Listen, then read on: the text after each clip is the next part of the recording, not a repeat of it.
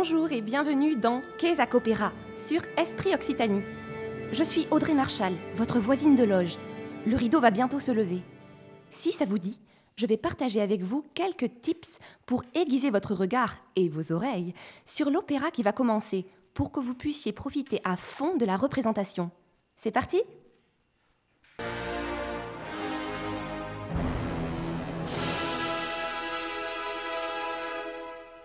Est-ce que vous avez reconnu les accords de l'ouverture de Tosca de Puccini, bien sûr? C'est un tube. Alors évidemment, il y a de l'action, de l'amour, du pouvoir, ça parle de sexe, c'est tragique. On a un super méchant et la musique est sublime. Alors on a évidemment tous les ingrédients d'un succès planétaire. Alors le jour de la première, qui eut lieu le 14 janvier 1900 à Rome au Teatro Costanzi, Puccini a en fait proposé au public romain un voyage dans le temps, tout simplement. 100 ans plus tôt, exactement le 17 juin 1800. Petit contexte politique. La République romaine, qui avait été euh, pilotée depuis le directoire français, venait d'être abolie, mais à Rome persistaient des affrontements entre les jacobins républicains et les contre-révolutionnaires conservateurs italiens, pro-pape euh, Pie et plus favorables au pouvoir de l'Église. Donc on est dans une ambiance de suspicion dans cet été 1800.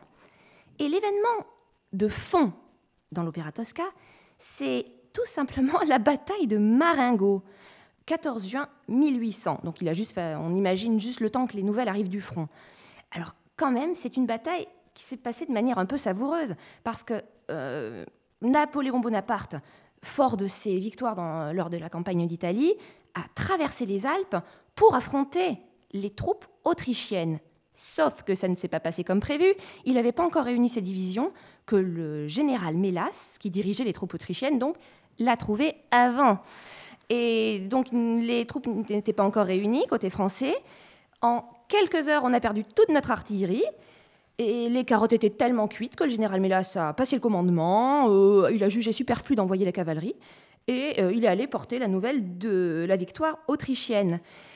Sauf que pendant la journée, petit à petit, les divisions françaises se sont réunies et ce qui était destiné à être juste une contre-attaque de retardement pour éviter trop de pots cassés, euh, si je puis dire, s'est transformé en victoire française. Donc voilà, une journée pleine de coups de théâtre. Et c'est ça l'événement hum, historique en fond de l'opéra Tosca. Je vous propose, pour que vous n'ayez pas les yeux vissés sur les surtitrages pendant tout l'opéra, de vous raconter l'argument. Acte 1 le rideau se lève sur l'intérieur de l'église Sant'Andrea della Valle. Tout est calme. Surgit Angelotti, prisonnier politique en tant qu'ancien consul de la République romaine.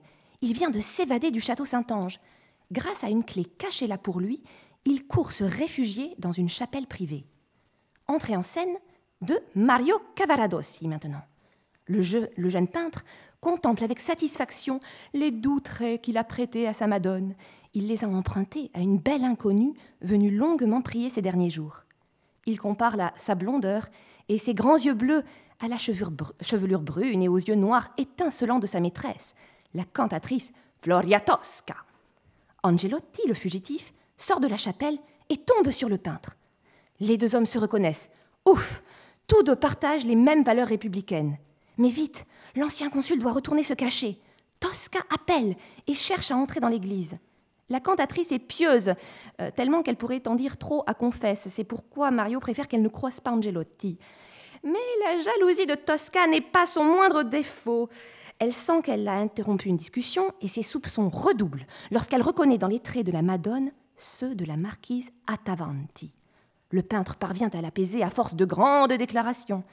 Tosca consent à prendre congé, non sans avoir fait promettre à son Mario de changer la couleur des yeux de la Madone, afin que celle-ci ressemble plutôt à elle, par exemple. Mario rejoint Angelotti qui lui parle de sa sœur. Dans la tête du peintre, tilt, tout s'explique. Cette mystérieuse inconnue, si absorbée par sa prière, c'était donc la sœur de l'ancien consul, venue faciliter son évasion.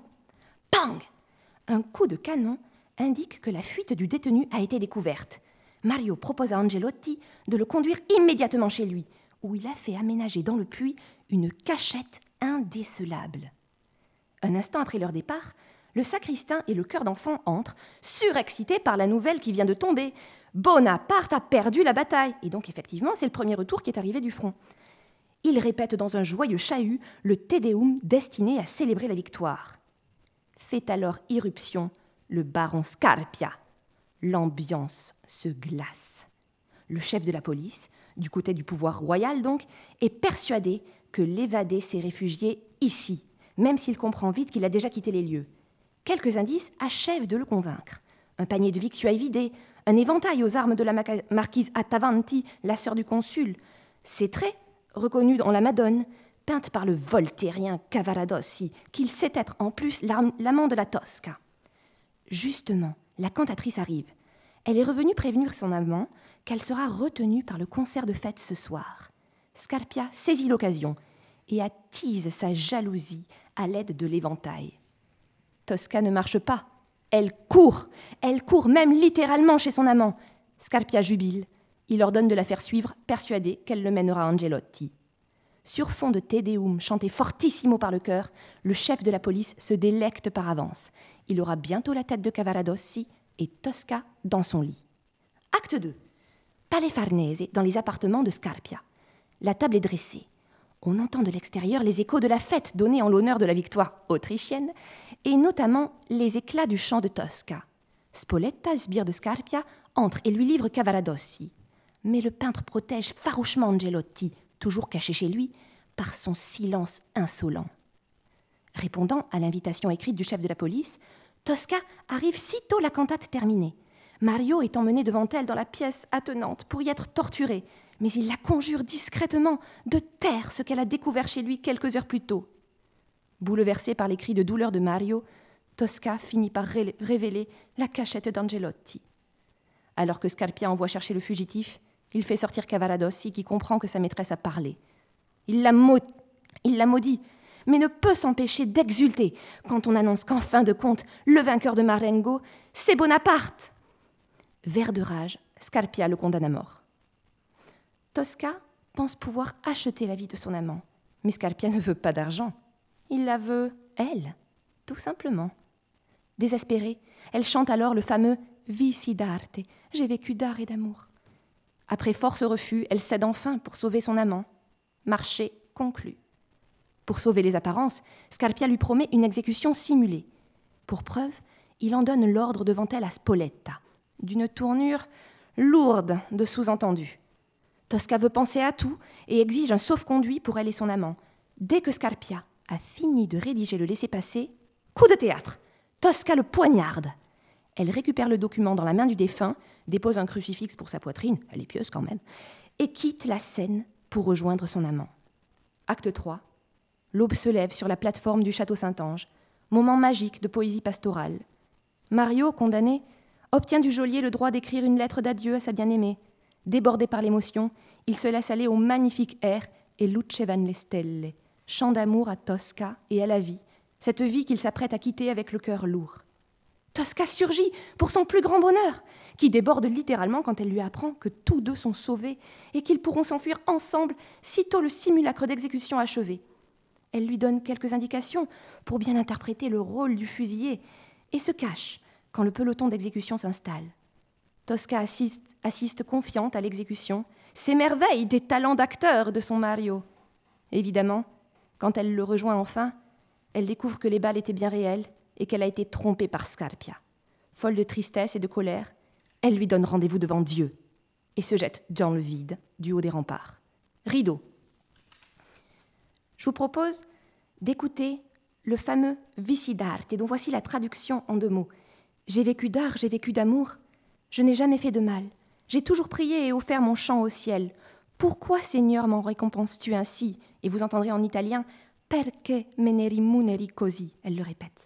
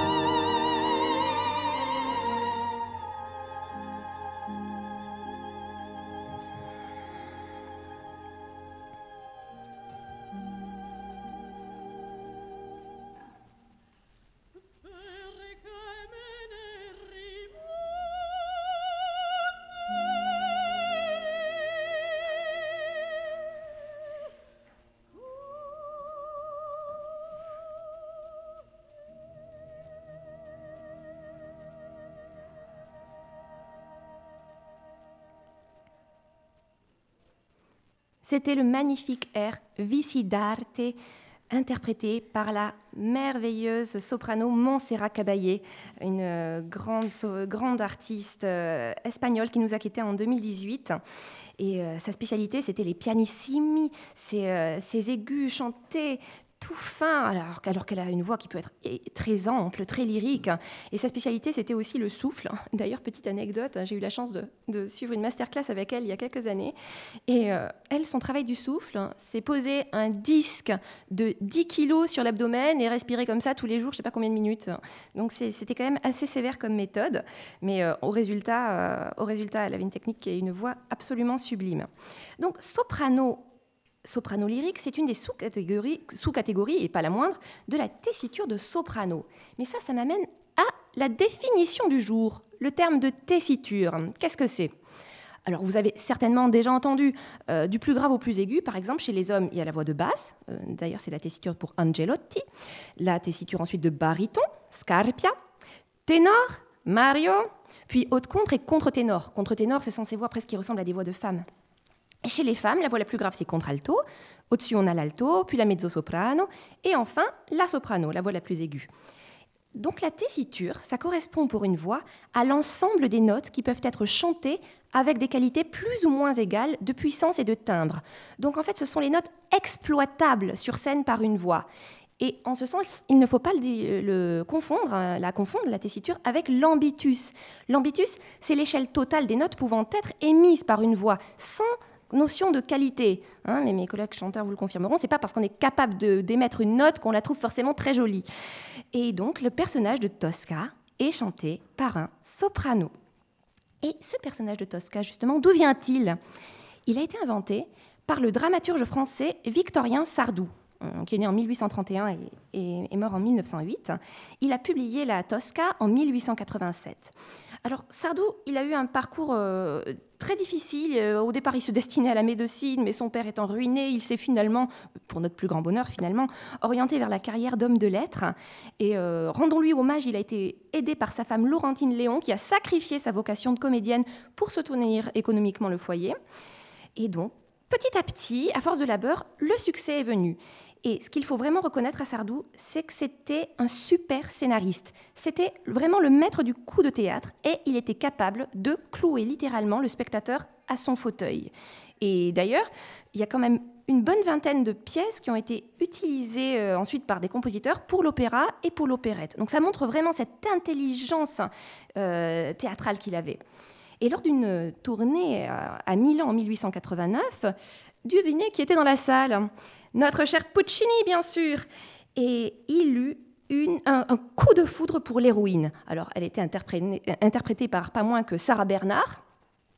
Et Puccini, qui ne comprenait pas grand-chose au français, a malgré tout compris toute l'intrigue grâce à la gestuelle et aux attitudes de Sarah Bernard, qui l'a vraiment ébloui. Et euh, donc, il en a même eu une expérience presque musicale, puisqu'il a, a comparé la voix de Sarah Bernard à un Stradivarius qui, parvenait jusqu'aux confins de la salle. Donc il s'est dit, bon là j'ai tout compris, j'ai été, j'ai été cloué à mon siège, j'ai adoré, donc c'est la preuve que le drame est bon. Alors il s'est mis en quête de racheter les droits. Et là, ça n'a pas été très simple. Euh, d'une part, Sardou était complètement injoignable.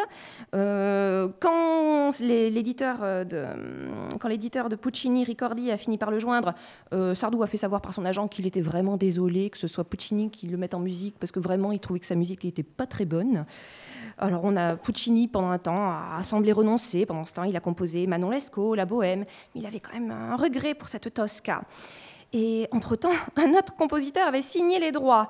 Mais euh, comme Puccini avait vraiment des, regrets, euh, grâce à l'intimidation finalement de Ricordi euh, auprès du, compositeur Franchetti qui avait signé, et grâce aussi à, la ténacité de Puccini qui a même fini par promettre 15% des recettes brutes de l'opéra à Sardou, il a fini par obtenir les, les droits.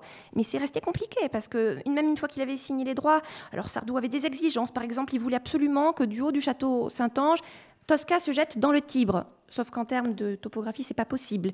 Alors, euh, c'est une histoire d'opinion. Non, non, c'est pas possible. Alors, de notre côté, c'est vrai que ce moment où Tosca se jette euh, euh, du château Saint-Ange, ça a quand même créé pas mal de complications. La légende veut, à peu près pour chaque théâtre, donc c'est pour ça que je pense que c'est un peu une légende, mais que les sopranos aient, régulièrement rebondi sur leur tapis de matelas. En tout cas, voilà, il y a eu des choses un petit peu compliquées dans la mise en place. Euh, ce qui s'est passé par rapport aussi au drame initial, euh, à la demande de Puccini, c'était en fait une brillante idée. Il a réduit drastiquement les personnages. On est passé de 23 personnages à 9, dont en réalité 3-4 euh, principaux au maximum. Hein. Il n'y en a plus que 3 qui, font avancer l'action. Et donc, on a recentré l'action, enfin, ce, sont les librettistes Luigi Illica et Giuseppe Giacosa à la demande de Puccini qui s'en sont chargés, ils ont recentré l'action sur le trio Tosca, Scarpia, Cavaradossi. Donc moins de politique et plus de drame amoureux. Et donc ce Puccini qui a une, une intelligence théâtrale et cette musique euh, qui, qui a composé ces musiques sublimes, qui est-il? Giacomo Puccini est né en 1858, en, 1858 à Lucca en Toscane. D'ailleurs, je vous invite, si vous avez l'occasion, à aller visiter sa maison natale. C'est tout à fait possible. Hein, c'est pas très loin de Pise. Il est né d'une famille de musiciens. Lui, vraiment grande lignée, euh, des compositeurs de musique sacrée, donc musique religieuse, euh, et aussi des organistes. Sauf que son père, il meurt très très tôt quand il était enfant, donc euh, il a fallu vite qu'il gagne sa vie, mais il a quand même poursuivi ses, études musicales avec un petit peu la pression, quand même, le, poids familial. Alors on peut estimer qu'il a, quand même réussi la mission parce qu'il est, tout, est tout simplement considéré comme le successeur de Verdi, avec, ils ont deux générations d'écart à peu près et euh, même s'ils se sont croisés, ils se sont connus. Et ce compositeur, alors, pendant ses études, il est quand même indiscipliné, fainéant, irrégulier, très séducteur. Hein. Il, a, rencontré celle qui sera sa future femme, euh, parce qu'elle était d'abord mariée à un autre départ, en lui donnant des cours de piano, par exemple. Euh, et il était angoissé, il avait un tempérament un peu ours, euh, il n'aimait pas les mondanités, il n'était pas à l'aise en société, et en même temps, il souffrait de cette sensation de solitude. Bon, voilà, donc un personnage plein d'aspérité, mais indéniablement brillant. Hein, à nouveau, je, tiens à insister sur son intelligence théâtrale et sur la, beauté de sa musique. Il est tombé amoureux de, de, la musique lyrique, donc de l'opéra euh, devant Aïda de Verdi, justement. il a composé plusieurs euh, des opéras dont plusieurs sont devenus vraiment des grands succès mondiaux. Euh, par exemple, vous connaissez forcément Manon Lescaut, La Bohème, euh, Madame Butterfly, La Fanciulla dell'Ouest, Il Tritico. D'ailleurs, je vous conseille, si vous voulez écouter quelque chose de, court qui vous initie à la musique de Puccini, Gianni Schicchi, c'est vraiment savoureux. Et euh, son dernier opéra, Turandot, il ne, il ne l'achèvera pas, il sera achevé par d'autres. Hein. Il meurt avant, d'avoir fini les, derniers airs d'un cancer de la gorge. Pour revenir à, l'opéra qui nous intéresse aujourd'hui, donc Tosca, euh, alors cet opéra n'a pas connu tout de suite le succès, mais ça c'est l'histoire de la vie de Puccini. Hein. D'abord échec, puis ensuite grand succès mondial. Alors, euh, parce qu'il y avait, tout le temps des cavales. Hein. D'ailleurs, il y a eu une cavale aussi sur le drame, euh, sur, la pièce de théâtre. Donc sur la pièce de théâtre, puis sur l'opéra. Mais malgré tout, Tosca est arrivé jusqu'à nous.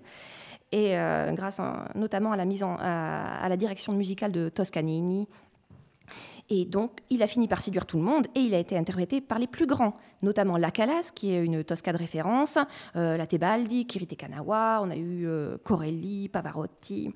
Donc, euh, vraiment, c'est un tube. C'est un opéra qui incarne très bien le vérisme italien. Alors le vérisme, ça, fait écho au naturalisme dans la littérature. En fait, ça veut montrer la réalité. Sauf que Puccini, il le fait toujours avec raffinement. Euh, en fait, je trouve qu'il montre les choses avec une lumière douce et jamais crue, même si la réalité est, douloureuse. Par exemple, quand même dans Tosca, en fond, euh, il dénonce la, position des artistes vis-à-vis du pouvoir, euh, il, il dénonce les abus policiers. Donc, il dénonce des choses, mais finalement, il le fait toujours avec beauté. Et la politique est présente, mais elle reste toujours au deuxième plan. Hein, vous avez vu, il y a des échos à la bataille de Marengo, mais tout est centré sur le drame amoureux.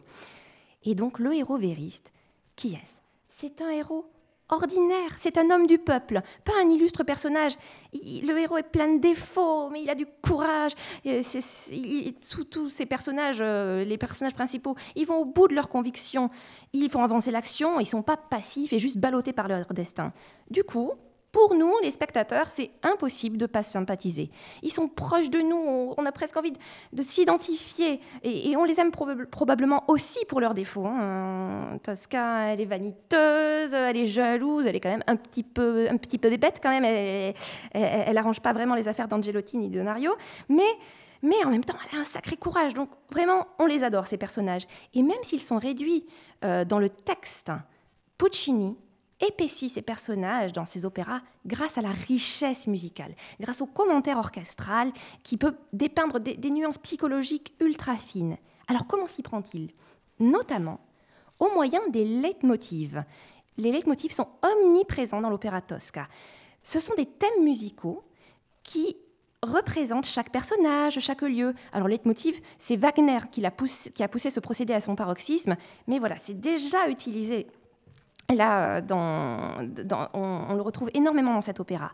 Et j'ai envie de vous faire découvrir justement ces thèmes associés aux personnages. Je ne pourrais pas tous vous les, vous les, montrer, mais il y en a quelques-uns quand même euh, que vous reconnaîtrez tout de suite.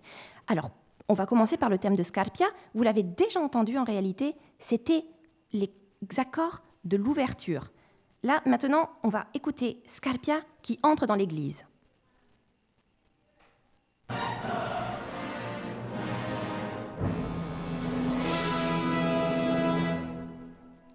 Une entrée remarquée. Et là, ça va devenir lancinant.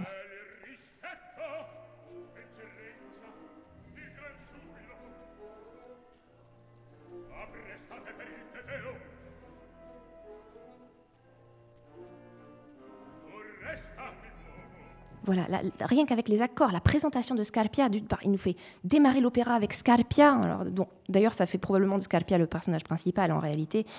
Euh, puis là, il rentre, il est terrifiant. Le thème de Scarpia avec un nouvel extrait au moment de la mort de Scarpia.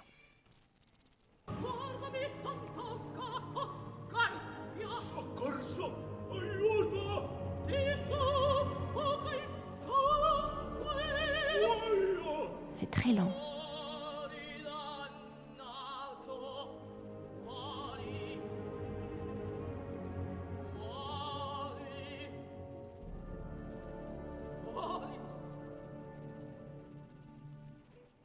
Voilà, vous avez entendu. Donc, en fait, finalement, même après sa mort, le, thème de Scarpia est présent. Il est malfaisant même depuis l'outre-tombe. Et donc, tout ça, ça fait de, Scarpia le mal absolu. C'est Dark Vador. Hein. donc, euh, même, et, depuis le départ, depuis sa conception, c'est un homme, euh, bon, peut-être plus sournois dans la pièce de Sardou, parce qu'il ne dévoile pas tout de suite sa personnalité, mais Sardou dit déjà de Scarpia Scarpia est bien l'homme de cour du dernier siècle, héritier des Borgia et des Cenci, bigot et athée, souriant et féroce et sadique. Et ce personnage, il est odieux même dans son plaisir. Dans la pièce, il dit Que mon plaisir soit aussi, soit aussi ton supplice. Et dans l'opéra, il dit la conquête brutale a des saveurs plus vives que l'accord bénévole. Hein. donc clairement, c'est un, il a son plaisir dans le viol. Donc on a vraiment tous les éléments pour bien nous dépeindre ce personnage et la musique nous aide à le détester finalement. On va passer à un thème beaucoup plus doux, celui de Tosca.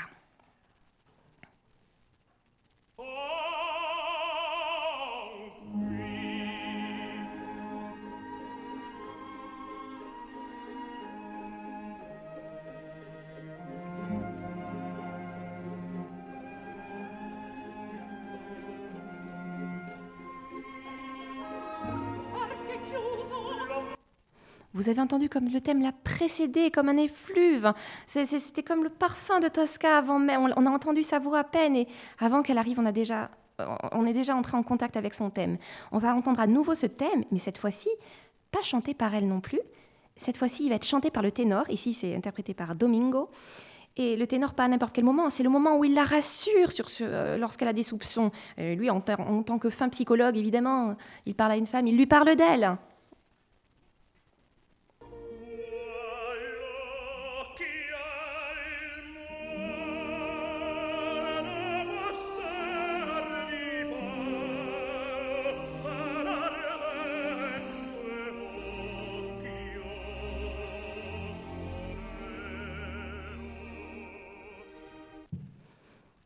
Je vais vous faire écouter un dernier thème, euh, pas dernier extrait, mais un dernier thème, parce que je ne peux pas tous vous les faire écouter malheureusement, alors qu'il y en a plein des sublimes.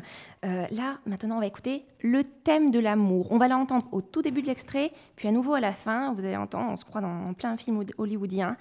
Et, euh, et soyez attentifs, il y a une petite chose qu'on entend à la fin de cet extrait, on verra si vous avez reconnu.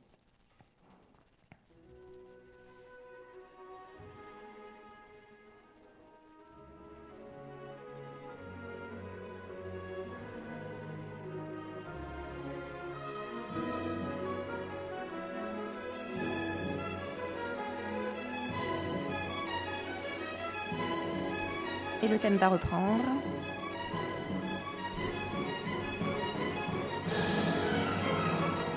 Voilà.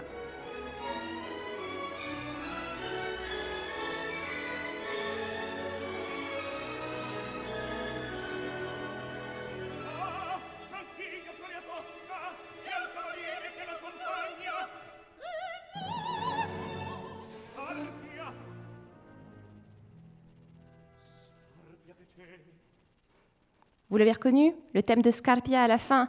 Donc en fait, c'est terrible. On a ces retrouvailles, ces envolées lyriques. Et à la fin, là, c'est vraiment le souci du détail chez Puccini. Euh, à la fin, même après leur, grande retrouvaille, il y a le thème de Scarpia qui vient les hanter. C'est vraiment l'intelligence de Puccini. Et en fait, c'est vrai, c'est Scarpia qui gagne à la fin. C'est horrible. Donc, je veux vraiment insister sur ce souci du détail chez Puccini qui fait que il crée dans ses opéras une atmosphère qui est irrésistible. Moi, ça me fait complètement penser aux films à gros budget où on sait que le moindre détail de costume est soigné et donc du coup on y croit. Et eh bien là, c'est pareil, sauf qu'on voit avec nos oreilles. Et même si la mise en scène varie, ça sonne vrai, ça sonne juste. Alors on y croit. Alors pour vous donner des exemples aussi de, du souci qu'a apporté Puccini à la partition, le Te Deum du début qu'on n'a pas pu écouter, mais euh, euh, donc chanté fortissimo par le chœur, il a absolument voulu que ce soit un rite romain. Bon, en fin de compte, il a un petit peu réécrit parce qu'il avait quand même envie de ce voyelle qui sonne un peu mieux. Euh, ensuite, à l'acte 3, euh, ça commence par un petit berger qui chante. Et ce poème, il l'a fait composer en dialecte romain, exprès pour l'occasion. Euh, il s'est renseigné aussi sur la, tonalité des cloches de Saint-Pierre pour que ça sonne parfaitement, que ça sonne vrai. et il est même allé euh, au petit matin sur la plateforme du château Saint-Ange pour s'imprégner de l'atmosphère et du spectacle de, l'aube sur Rome. Donc, vous voyez, par, une infinité de détails comme ceci, euh, on a des, alors soit des choses qui, qui soulignent le drame, mais plus souvent qui contrastent avec le drame qui se joue sous nos yeux. Et donc ça relève chaque événement. Par exemple, les élans lubriques de Scarpia sont d'autant plus euh, détestables dans la mesure où on parle bien de viol c'est d'autant plus détestable que c'est euh, sur le contexte religieux d'un Tédéum, où à la fin, la cruauté du sort de Mario est d'autant plus cruelle, justement, que, la beauté, que, l'aube est magnifique quand il se lève sur Rome. Donc ces contrastes font qu'on est, vraiment saisi, on est saisi quand on est face à un opéra de Puccini.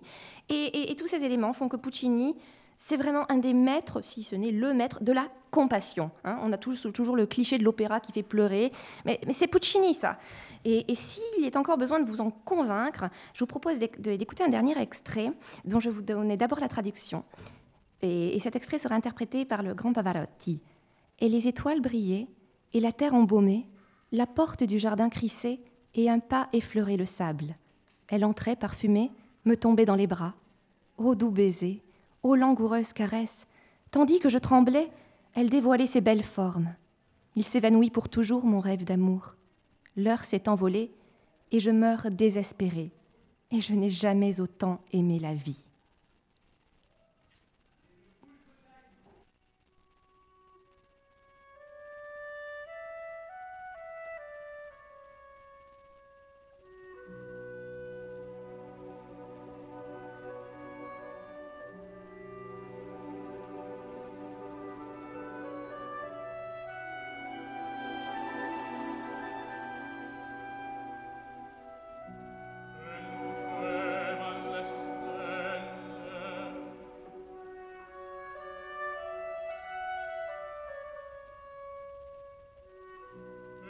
senza